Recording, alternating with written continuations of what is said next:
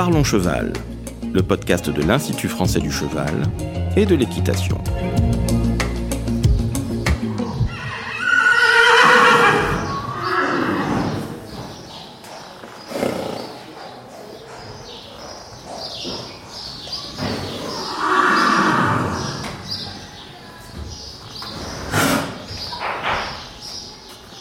Bonjour, je suis Laurent Vigneault de l'Institut français du cheval et de l'équitation. Aujourd'hui, on vous parle des maladies génétiques chez les équidés. Et pour ça, je reçois Margot Sabag, ingénieure de génétique et sélection à l'IFCE. Bonjour Margot. Bonjour Laurent. Alors, Margot, ces maladies génétiques, on en connaît de plus en plus aujourd'hui. Oui, on en connaît de plus en plus parce que la technologie nous permet de connaître de plus en plus la génétique du cheval et son génome. Et euh, les maladies génétiques sont en général la conséquence de mutations, c'est-à-dire de modifications du capital génétique du cheval, qui peuvent entraîner des maladies plus ou moins graves et plus ou moins visibles. Ça représente un enjeu important pour la filière française? Oui, ça représente un enjeu important parce qu'on veut essayer de faire naître des chevaux euh, sains et utiliser des reproducteurs sains. Et plus on va connaître le génome du cheval, plus ça va être facile de raisonner les croisements. Alors, quelles sont les maladies les plus fréquentes rencontrées dans les maladies génétiques? Alors aujourd'hui, on rencontre des maladies génétiques dans toutes les filières, que ce soit euh, le cheval de sport, le cheval de course, le poney.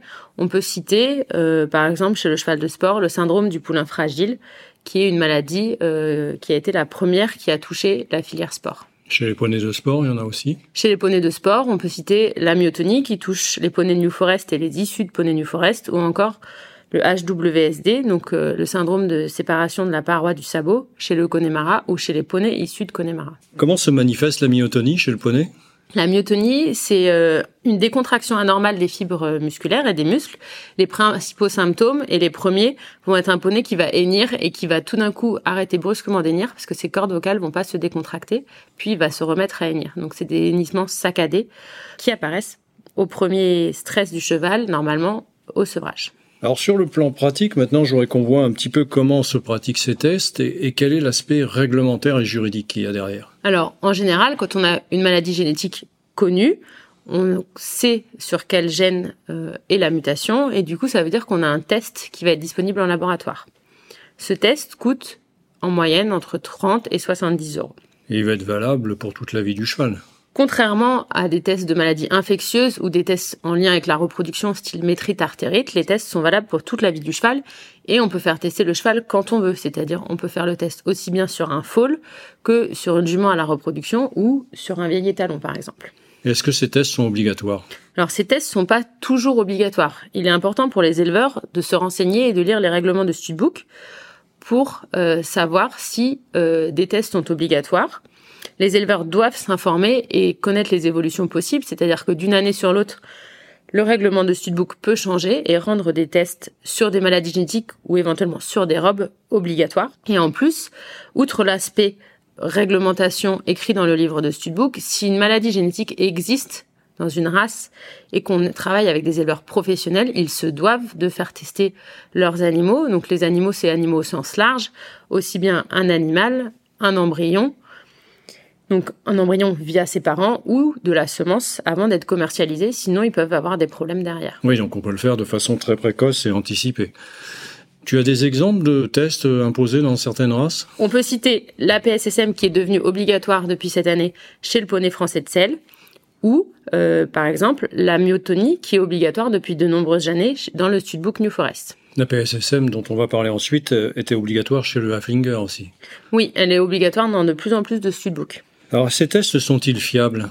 Alors les tests sont fiables et euh, pour qu'ils le soient d'autant plus, il faut qu'ils soient faits sur un prélèvement sanguin, c'est-à-dire que c'est le vétérinaire qui vient faire une prise de sang et qui, en faisant la prise de sang, se doit de vérifier l'identité de l'animal. Certains éleveurs veulent passer outre le vétérinaire et font des tests euh, sur des crins, notamment pour envoyer ça aux États-Unis. Euh, mais attention, quand vous prenez des crins de plusieurs animaux, à ne pas contaminer les échantillons, c'est-à-dire par exemple des crins qui vont rester accrochés sur vos manches de pull, et ce qui fait que quand vous allez prélever le cinquième ou le sixième animal, on va retrouver involontairement de l'ADN du premier cheval. Oui, il y a certaines précautions à prendre, effectivement. Alors je voudrais maintenant qu'on s'intéresse de plus près à une maladie que tu as citée, la PSSM. Déjà, qu'est-ce que ça veut dire? La PSSM, ça veut dire myopathie par surcharge de polysaccharides. C'est une maladie musculaire. C'est la maladie du coup de sang. C'est la maladie du coup de sang qui est liée à une accumulation euh, de glycogène et donc entre guillemets de sucre dans les cellules. On la retrouve chez toutes les races? Alors c'est une maladie qui est très ancienne, une mutation qui est très ancienne. On la retrouve quasiment dans toutes les races, toutes les races sauf le pur sang qui eux peuvent faire des coups de sang mais qui ont d'autres origines. Et qu'est-ce qui est à l'origine de cette maladie donc? Alors cette maladie-là, c'est une maladie euh, dont la mutation principale est une mutation sur le gène GIS1 mais il semblerait qu'il y ait plus d'une centaine de gènes qui sont impliqués dans cette maladie-là. C'est pour ça que certains chevaux hétérozygotes sur le gène GIS1 peuvent avoir plus de symptômes que certains chevaux homozygotes. La mutation sur le gène GIS1, c'est une mutation qui est dominante, c'est-à-dire qu'à partir du moment où on l'a une fois, elle peut s'exprimer et on peut avoir des conséquences de la maladie. Alors c'est une maladie qui est plus problématique aujourd'hui qu'autrefois, non? Alors, c'est une maladie qui est plus problématique aujourd'hui qu'autrefois parce que les conditions de vie de nos chevaux ont beaucoup changé au cours de ces 50 dernières années. On est passé de chevaux qui vivaient dehors avec une alimentation pauvre à des chevaux qui vivent une grande partie de leur temps dans des espaces clos et petits, euh, avec une alimentation riche. Et du coup, ce qui était un avantage euh, au siècle dernier de pouvoir stocker du glycogène dans les cellules est aujourd'hui un inconvénient et euh, se manifeste lorsque les chevaux se mettent au travail. autrement dit, elle est favorisée par une alimentation trop riche en énergie et un manque d'exercice. Alors, un exercice saccadé, non régulier, non régulier, mais aussi euh, des conditions de vie au box, c'est-à-dire que les chevaux qui ont eu des crises et qui sont porteurs de la mutation sur le gène GIS1, on leur dit normalement de plutôt favoriser euh, un mode de vie en extérieur, c'est-à-dire au moins un petit paddock pour qu'ils puissent marcher régulièrement et ne pas rester euh, immobile euh, trop longtemps. Il y a des races chez lesquelles euh, elle est très très présente, hein, je crois. Alors il y a des races chez lesquelles elle est très très présente, notamment chez le Quarter Horse où on la retrouve dans plus de 70% de la population. C'est pas une volonté des éleveurs d'avoir sélectionné cette maladie-là, bien au contraire.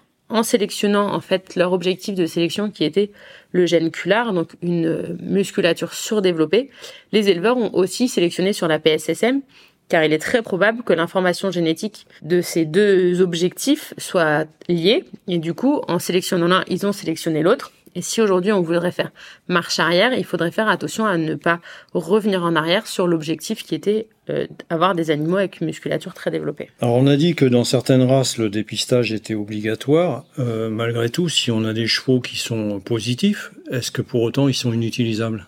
Alors, il faut vraiment voir au cas par cas. On a des chevaux qui effectivement sont inutilisables au travail euh, parce qu'ils ont des fibres musculaires trop abîmées euh, pour pouvoir continuer à travailler. Mais on a aussi des chevaux euh, qui sont porteurs de la maladie et qui arrivent à faire du sport, y compris du concours complet, qui n'est pas forcément une discipline très light d'un point de vue travail musculaire.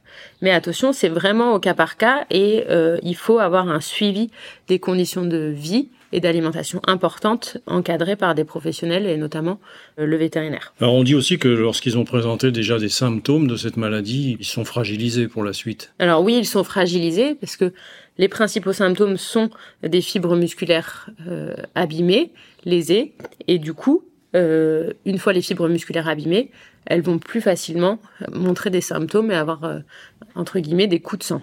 Alors, on se rend compte quand même que c'est une maladie qui a des conséquences très importantes sur l'intégrité physique des, chevaux et des poneys. Pourquoi elle n'est pas finalement rendue obligatoire le test? C'est pas une maladie qui est transmissible à l'homme et qui c'est une maladie qui n'a aucune conséquence euh, sur la vie de l'homme. Sur sa santé. Sur sa santé. C'est pour ça que euh, l'État a pris la décision de ne pas la rendre obligatoire et de mettre euh, chaque studbook face à ses responsabilités et à leur demander de prendre eux-mêmes position, ce qui se fait de plus en plus. Certains studbooks le rendaient obligatoire depuis déjà quelques années, comme euh, le Mérins, le Haflinger, le New Forest. Et cette année, le Poney français de sel a décidé lui aussi de rendre le test obligatoire pour les reproducteurs mâles. Ça veut dire que les reproducteurs qui présentent un test positif sont interdits à la reproduction? Ça dépend des règlements de studbook. Mais dans tous les cas, euh, le test, lorsqu'il est obligatoire, est publié, que ça soit sur le site de l'organisme de sélection de la race dont on parle ou sur le site de l'IFCE dans Info Chevaux et les éleveurs peuvent raisonner en connaissance de cause leur croisement. Oui, c'est-à-dire que sachant que certains reproducteurs vont être positifs ou pas, ils vont éviter de les croiser ensemble. C'est ça. Alors, Si on veut euh, conclure sur cet entretien, euh, Margot, qu'est-ce qu'on peut retenir d'essentiel? Il y a aujourd'hui il y a des progrès qui sont importants du côté de la génomique qui peuvent nous aider?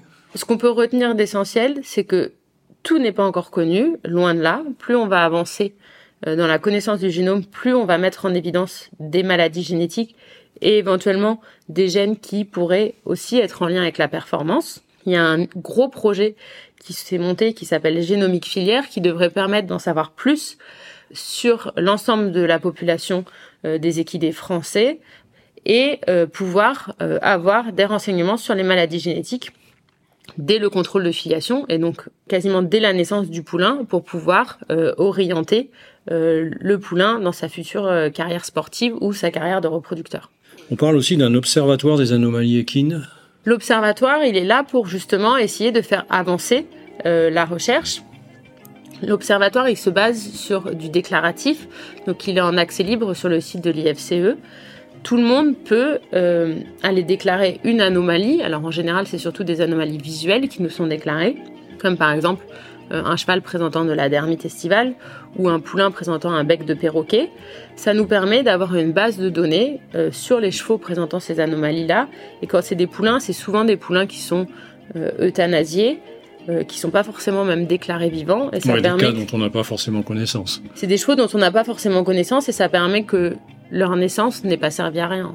Oui, donc les éleveurs vont aller sur le site et le déclarer eux-mêmes. Les éleveurs peuvent aller sur le site le déclarer, ou le vétérinaire, ou l'inséminateur, ou éventuellement la personne qui a fait le poulinage. Alors on rappelle que c'est sur le site de l'IFCE, hein, et on le mettra en lien dans le descriptif euh, du podcast. Hein. Oui.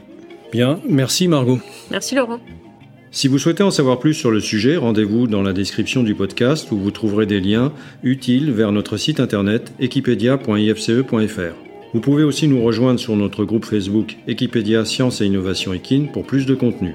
Pour ne manquer aucun épisode, abonnez-vous, partagez, commentez et n'hésitez pas à laisser 5 étoiles sur Apple Podcast et Spotify. À très vite pour un nouvel épisode.